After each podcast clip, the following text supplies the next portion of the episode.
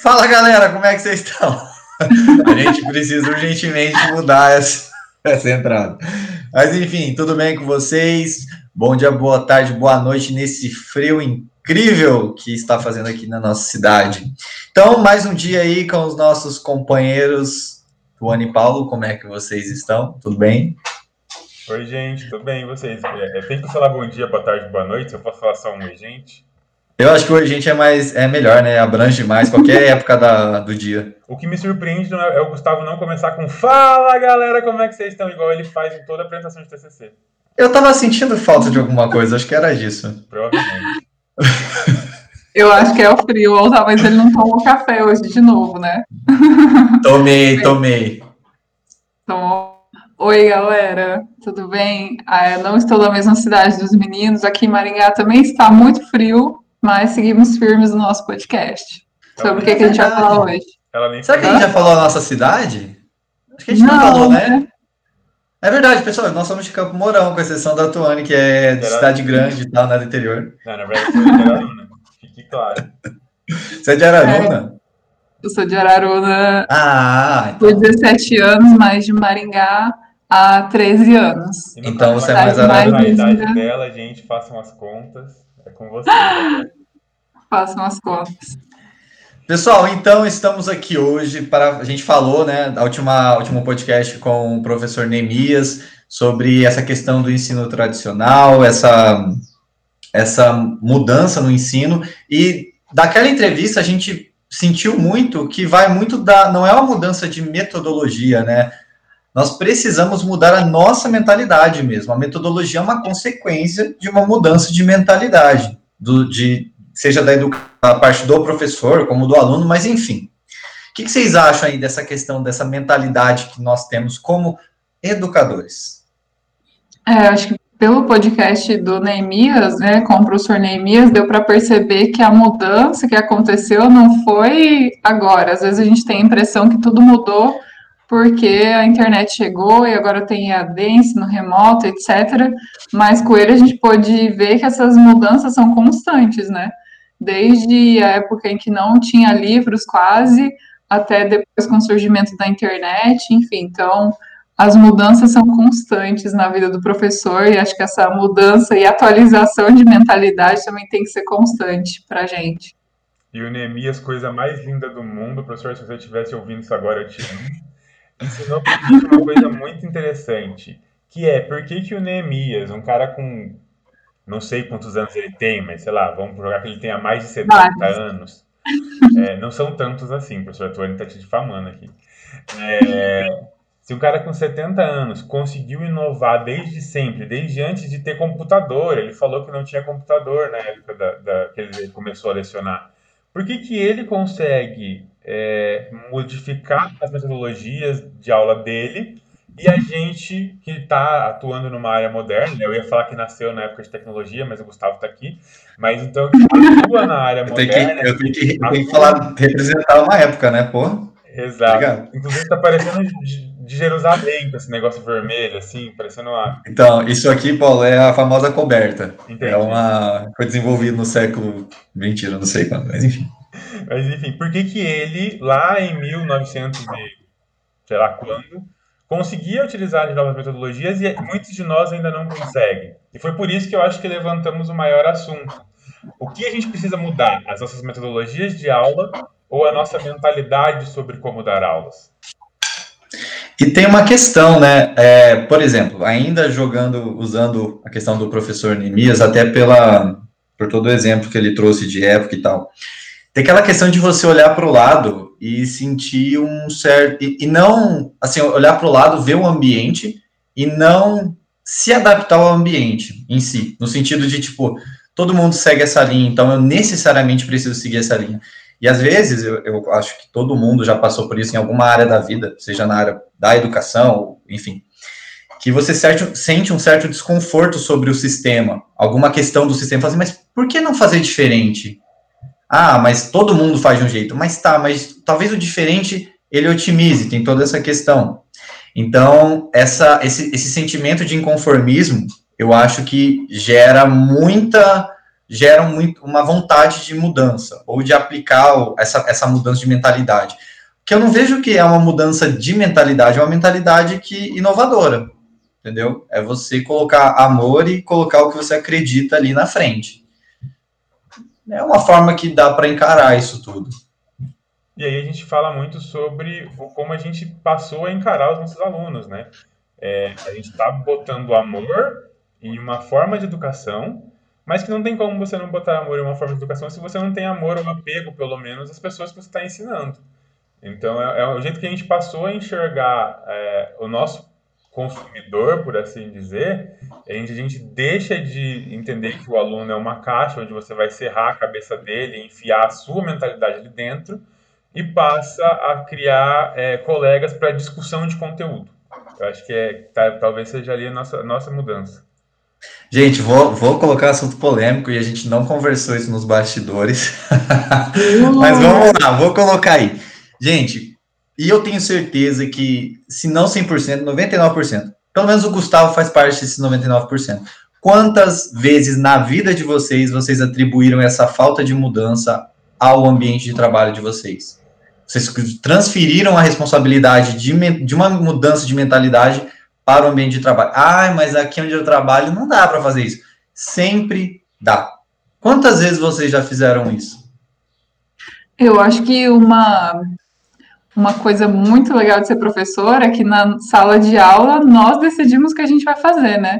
Nós Exato. temos um cronograma a seguir, mas ninguém diz que a gente tem que dar uma aula expositiva todos os dias, né? Nós podemos é, usar N ferramentas, né? Então, eu acho que essa liberdade que ser professor nos dá permite essa inovação, mas é claro, a gente precisa estar aberto a isso, né?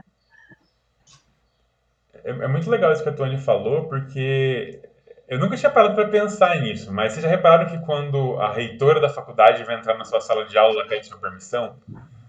E é realmente uma das únicas professoras, uma das únicas profissões do mundo em que a hierarquia se quebra, né? Quando o seu chefe, dentro da sala de aula, não é seu chefe, ele tem que ter o mesmo respeito e você manda ali. Então, parafraseando os memes brasileiros, você é o dono da porra toda ali na sala de aula. É muito legal. Porque a gente tem a capacidade de fazer o que a gente quiser. Eu realmente gostei da frase da Tuane só pelo fato de que o nosso meio de trabalho nos permite sim na mudança. A gente tem que ensinar o aluno? Tem, mas ninguém fala como. Então, se não é o nosso meio de trabalho que nos impede de mudar, é o que nesse momento? Ou seja, não há desculpas. De novo, se você quer dar uma aula expositiva, você não é obrigado a não dar, a mudar. Você não tem, não tem obrigação nenhuma de não poder dar sua aula expositiva. O que a gente está falando aqui agora é sobre as desculpas que a gente dá de não aceitar que eu não quero mudar.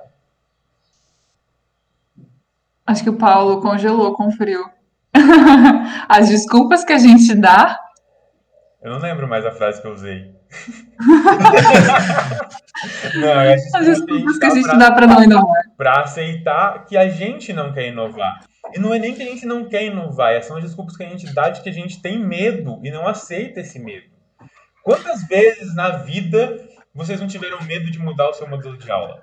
Eu tenho. E tem aquela questão, às vezes você vai conversar com o seu colega. Então, eu vou conversar lá com o Paulo. Pô, Paulo, queria mudar e tal. E o Paulo me responde, mas Gustavo, na faculdade sempre deu certo, por que você vai mudar isso? E você acaba se sentindo fora dessa caixa toda.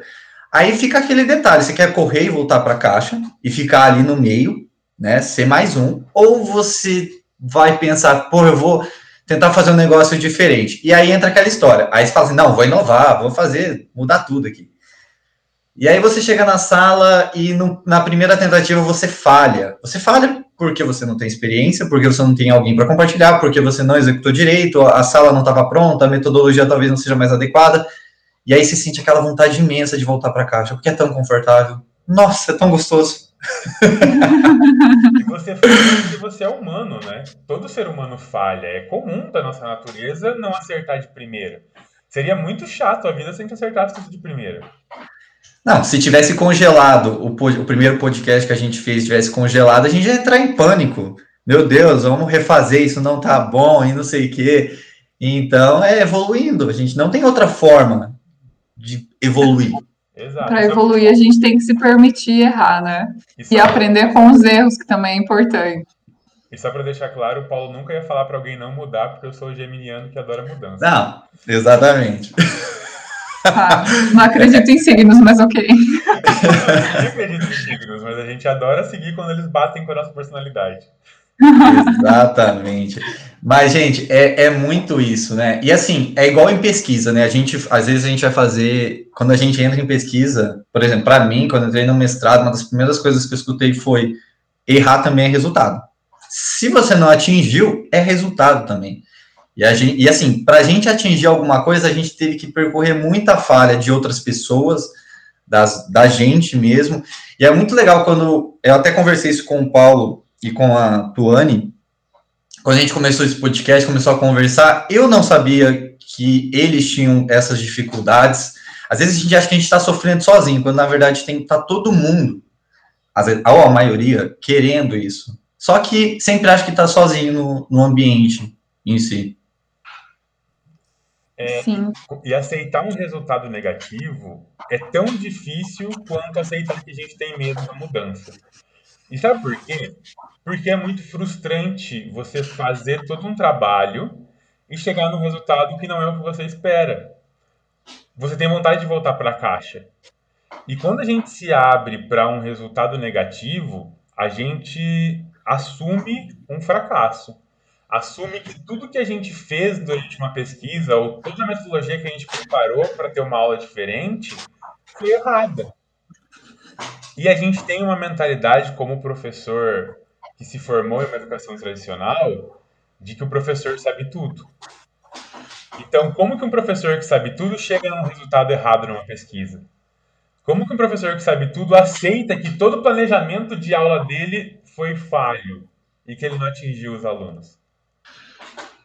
Eu acho que o mais incrível é que às vezes a gente tenta inovar, né? Pega uma metodologia diferente, uma atividade diferente, propõe, aí dá alguma coisa errada, a gente já fica nessa frustração. Como se todas as aulas que a gente faz, tradicionalíssimas e expositivas, dessem super certo. Né? Então a gente parte do pressuposto de que aquilo é 100% eficiente, mesmo que nossos alunos estejam com sono, mexendo no celular, enfim, conversando, né? Então, por que isso? E agora a Tony falou um negócio interessante, porque é verdade. Quando às vezes a gente aplica, igual, a gente tentou aplicar uma metodologia ativa na sala e a gente chega na, e fala assim, putz, não deu certo, porque a sala inteira não se envolveu. Mas, gente, onde que a sala inteira se envolvia num, num, numa sala de aula tradicional? Nossa, eu nunca tinha pensado nisso, e é verdade. Na verdade, só eu estava envolvido, talvez. E, e, e esse é o ponto. Quando a gente trabalha com metodologia ativa, a gente sai da zona de conforto. Então, você tem que se esforçar para se envolver. É, eu, a gente fez um treinamento, acho que tavam, os três estavam presentes, que o, o professor Mota, que ele falava que ele chegava na aula, na sala de aula, e falava: Vocês estão preparados para a melhor aula de cálculo da vida de vocês? E ele dava uma aula expositiva. E ele se deleitava com a aula dele. Porque quando a gente está dando uma aula expositiva, a gente está mostrando o nosso conhecimento. Aí o nosso eguinho inflado de professor vai lá para cima porque eu estou dando um show na minha aula. Então a gente aproveita. Quando a gente sai da zona de conforto para dar uma aula de metodologia ativa, eu tenho que aceitar que eu não controlo nada que eu posso ter resultados péssimos, mas eu posso ter resultados que eu vou olhar e falar: caramba, o que, que eu vou responder para esse maluco agora? Porque ele tem uma ideia muito mais genial que a minha. Então eu já saí do controle ali. Além disso, eu estou assumindo a possibilidade de ter que falar: não sei. Então, se foi uma aula frustrada para mim, eu vou sair de lá com a cabeça baixa e triste. Na aula expositiva, a gente vai estar sempre feliz. A gente vai estar sempre achando que foi a melhor aula possível. Então, nada mais se resume do que sair da zona de conforto.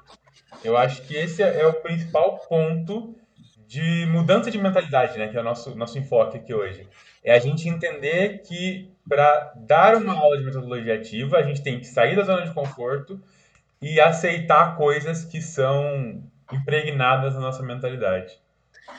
tem até uma coisa, é, eu não sei se vocês conhecem o Murilo Gun, é, e ele fala muito do termo zona de conforto, porque zona de conforto parece que é bom, né? Ele falou isso, a gente já mudar esse nome. Ele até sugeriu uma mudança, mas eu não me lembro. Toda vez que fala zona de conforto, é uma coisa boa quando você entende. Conforto é bom. Quem não gosta de conforto, né? Mas é, é muito legal quando você começa a desbravar um novo território, uma nova questão, e aí você vai vai conseguindo ter domínio daquilo. E o que o Paulo falou é muito, verdade. Às vezes a gente está tá desenvolvendo uma metodologia ativa lá e o aluno faz uma pergunta muito fora do que se tinha pensado. E você fala, eita, e agora? E acho que faz parte da nossa cultura, dessa cultura de ter conhecimento na palma da mão, da gente assumir que nós não sabemos tudo. E nós não sabemos, e nem precisamos saber. Eu, eu penso que isso mudou muito. Acho que essa é a principal mudança, é entender e ter essa humildade. Agora eu vou fazer uma pergunta para vocês. Vocês adoram me botar a lenha, né? Tipo, vou fazer uma pergunta para o Paulo, então é minha vez. Conta para mim como foi a primeira experiência frustrada em aula de vocês? A primeira vez que vocês tiveram que assumir que estavam errados ou que vocês é, sentiram um, uma pergunta, assim, aquela pergunta soco no estômago que você fala, eita, para não utilizar a palavra fudeu, o Gustavo falou, eita, muito mais bonitinho.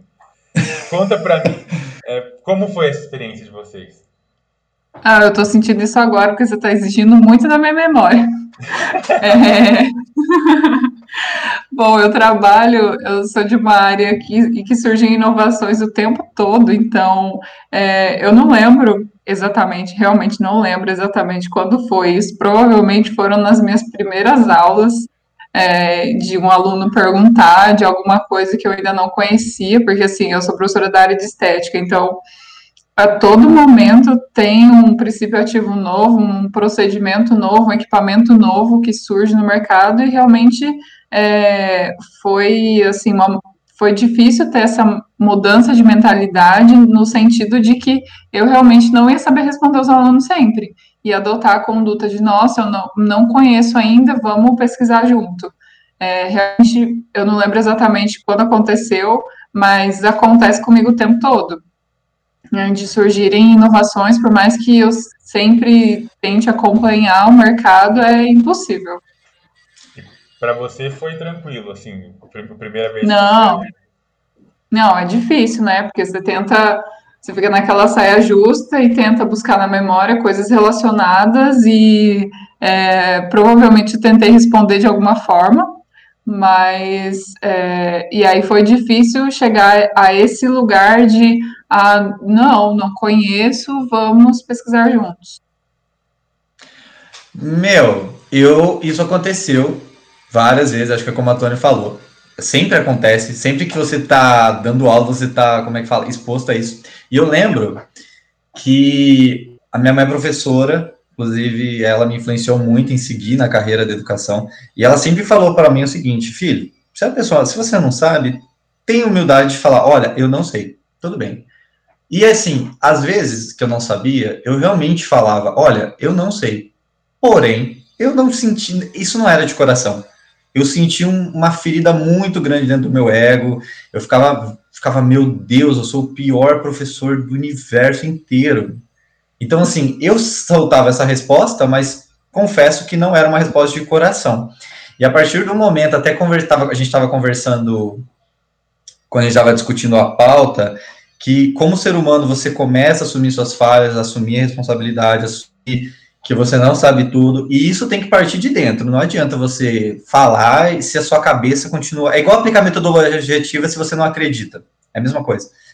Então, a partir do momento que, você, que eu assumi isso, as coisas ficaram mais fáceis. Dizer, eu não sei, vamos procurar juntos, vamos aprender. Você começa a parar de se importar o que, que a outra pessoa vai pensar. Será que, nossa, será que ela vai pensar que eu não sei nada? Você só aceita que você não tem, você não detém tudo isso na sua cabeça. E nem deve, porque, meu, ah, nós somos seres humanos, meu Deus. Queria, na verdade, não queria ser um Google. Ia ser muito chato. Só se eu tivesse aquela voz de mulher do Google. Nossa, eu não queria saber imitar aquilo. É melhor a gente falar alguma coisa antes que ele tente, Paulo. É, se ele tentar, eu muto ele. Ok. Gente, e você, Paulo? Ah, desculpa, Tony. É. É, fala, Paulo. Eu sou, fui uma criança birrenta. Sabe criança birrenta mimada? Mas por Ah. quê? Porque a, a matéria que eu dava. A primeira, eu, eu vou contar um segredo que não é mais tão segredo assim. Mas eu não fui o melhor aluno da sala. Muito pelo contrário. E eu peguei várias DPs ao longo da minha vida. E a primeira matéria que eu fui dar foi justamente uma das matérias que eu mais amo hoje, mas que eu peguei DP também. E que eu me matei para aprender. Me matei assim mesmo. Eu, eu estudava igual um louco e não entendia psirocas do que estava acontecendo ali. E, e aí, quando eu fui dar aula dessa matéria, eu falei, não, agora eu preciso aprender esse troço de vez, né? Só que essa é uma matéria muito mecânica, ela chama mecânica, mas ela é uma matéria também mecânica, assim, não tem muito para onde fugir. É a teoria isso e faz assim e acabou. E aí existe uma regra chamada regra da mão direita que eu aprendi com o meu professor e eu levo ela para a vida. E para mim ela é a regra mais fácil possível para você entender um determinado conceito. Só que existem outras regras que são mais difíceis, mas existem outras regras. E eu não queria aprender outras regras. Para que, que eu preciso saber disso? Se a regra da mão direita é mais fácil. Mas tinha uma abençoada de uma aluna que não sabia o que, que era mão direita e o que era mão esquerda. Ela não conseguia. E aí ela chegou para mim e falou: senhor, eu quero ah, tirar uma dúvida sobre a metodologia matricial para aprender momento, que é o conceito lá que a gente está falando. Aí eu falei: tá, mas você não precisa aprender. Aí ela falou assim: não, mas eu quero, eu não consigo com a mão direita. Aí eu abaixei a cabeça e pensei: eita. Vocês já sabem que eita é uma, uma palavra utilizada para não falar outra mais feia, né? Aí eu falei: e, mas assim, graças a Deus eu sabia como fazer aquilo. Sim, deu uma travada, porque fazia muito tempo que eu não tinha visto. Mas ali foi que eu pensei que as coisas não são do jeito que eu queria que fossem, sabe? Depois eu aprendi uma tática, uma tática muito boa para quando isso acontece, que é falar que o aluno pode marcar um X com uma caneta vermelha na mão direita para ele saber qual é a mão direita. Mas até então Você pode ensinar aquela música, cabeça, ombro, joelho e pé. Mas eu não, eu entendi ali que as coisas não deveriam ser do jeito que eu queria, que não eram do jeito que eu queria. E que por mais que eu tivesse feito a mesma pergunta, o mesmo pedido para o professor uma vez de trocar um- a metodologia e ele ter falado não para mim, eu aceitei que eu poderia falar não para os meus alunos e que estaria tudo bem. Então, nessa primeira desconstrução, eu fiquei meio triste, comecei a questionar se eu era um professor tão bom, porque, poxa, por que, que o meu professor tinha autonomia para falar não, é desse jeito e não pelo outro e eu não tinha? E aí eu comecei a me questionar. E essa, essa, esse questionamento, ele realmente me fez muito bem, porque eu fui estudar, é, a minha mãe fez pedagogia e eu acompanhei, eu era uma criança pequena e eu tinha que ir para minha mãe para a sala de aula, então é, ela fazia pedagogia e eu ia com ela. E aí eu lembrei que tinha alguns, alguns pedagogos que falavam sobre educação e eu fui pesquisar a respeito. E me fez muito bem, porque eu conheci teorias educacionais que a gente não faz ideia, porque a gente não é professor de formação, né? A gente não tem formação pedagógica nenhuma. E eu conheci algumas teorias que me fizeram bem e que ressaltam que o aluno é muito mais importante do que o professor numa sala de aula. É, eu, eu comecei a entender que nada vale a minha vontade se eu não consigo com que o aluno aprenda. A minha vontade é ser um professor bravo. Grandes bosta se você é um professor bravo. Se o seu aluno não atendeu, você falhou como professor. Você é um professor severo que reprova 50% da turma. É clássico. Você tem um respeito dentro da faculdade porque você reprova o grande professor. Você é um bosta. Desculpa se você está ouvindo isso e tem a fama de reprovar 50% da turma, é porque você não tem capacidade nenhuma de ensinar os outros 50%. Reprovações são normais. Existe uma curva chamada normal padrão, é, não sei se vocês conhecem na estatística, que o Gustavo conhece, que ela faz uma barriga para cima. Assim, ela, é- ela parece um vulcãozinho. Se você desenhar um vulcãozinho, ela, você vai conseguir entender essa curva normal padrão. Se você dividir ela no começo do, do declívio e do começo do aclínio, no final do aclínio, é isso que tem que ser, segundo todos os pedagogos, a sua linha de educação. Uma parte mínima reprova, uma parte grande, em torno de 70%, de 60%, passa na média, e uma parte pequena vai atingir as melhores notas da turma. Se você não está dentro dessa curva, alguma coisa de errado está com você. Porque você não está conseguindo ensinar para o aluno. Não estou falando que você tem que ensinar todo mundo a tirar 10. Mas você, eu entendi que você precisa ter a capacidade de ensinar para os alunos que estejam interessados. Você não pode ser responsável pelos alunos que não estão interessados. E eles devem pagar por isso.